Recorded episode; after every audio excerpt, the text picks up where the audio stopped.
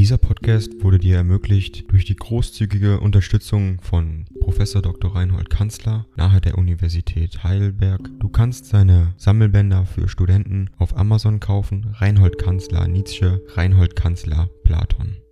Danke fürs Zuhören.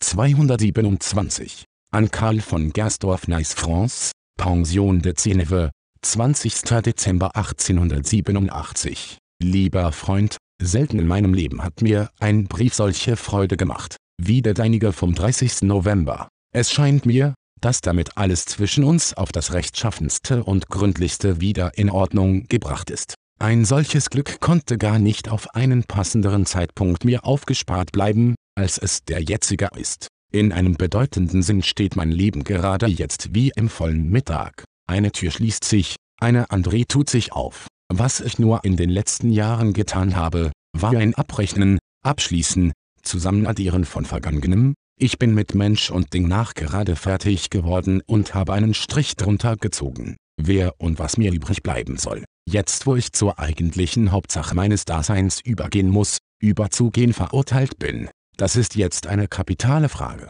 Denn, unter uns gesagt, die Spannung, in welcher ich lebe, der Druck einer großen Aufgabe und Leidenschaft, ist zu groß, als dass jetzt noch neue Menschen an mich herankommen könnten.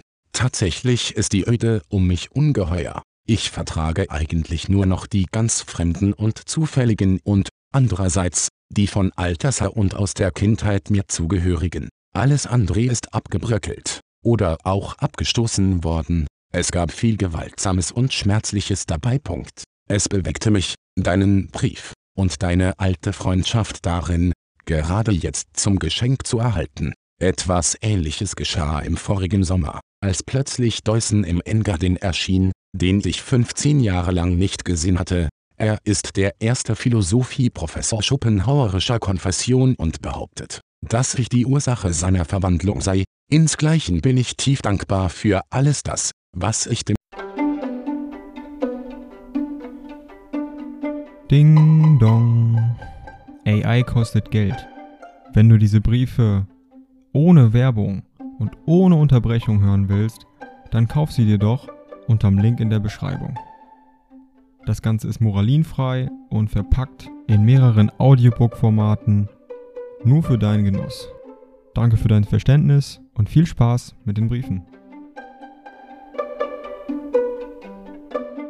Venediger Mestro verdanke. Ich habe ihn fast jedes Jahr besucht und darf dir ohne jede Übertreibung sagen, er ist in rebus musicis et musicantibus meine einzige Hoffnung, mein Trost und mein Stolz. Denn er ist beinahe aus mir gewachsen, und das, was er jetzt von Musik macht, ist an Höhe und Güte der Seele und an Klassizität des Geschmacks weit über allem, was jetzt sonst von Musik gemacht wird dass man sich ablehnend und unanständig gegen ihn verhält und dass er ganze Jahre einer wirklichen Tortur durch Zurückweisungen, Taktlosigkeiten und deutsche Tölpeleien durchgemacht hat, steht dazu nicht im Widerspruch. Aber dies ist die Moral der Geschichte. Entweder geht man an den Widerwärtigkeiten des Lebens zugrunde oder kommt stärker aus ihnen heraus. Auch du, mein lieber alter Freund, du viel geprüfter wirst diesen Satz unterschreiben können. Es scheint mir, dass ich dir diesmal einen Geburtstagsbrief geschrieben habe, ganz wie ehedem, in unserer guten alten Zeit.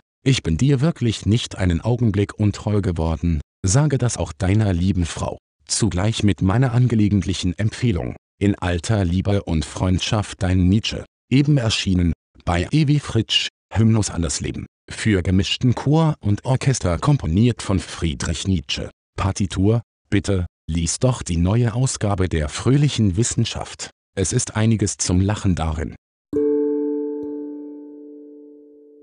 Dieser Podcast wurde dir ermöglicht durch die großzügige Unterstützung von Prof. Dr. Reinhold Kanzler nahe der Universität Heidelberg. Du kannst seine Sammelbänder für Studenten auf Amazon kaufen. Reinhold Kanzler Nietzsche, Reinhold Kanzler Platon. Danke fürs Zuhören.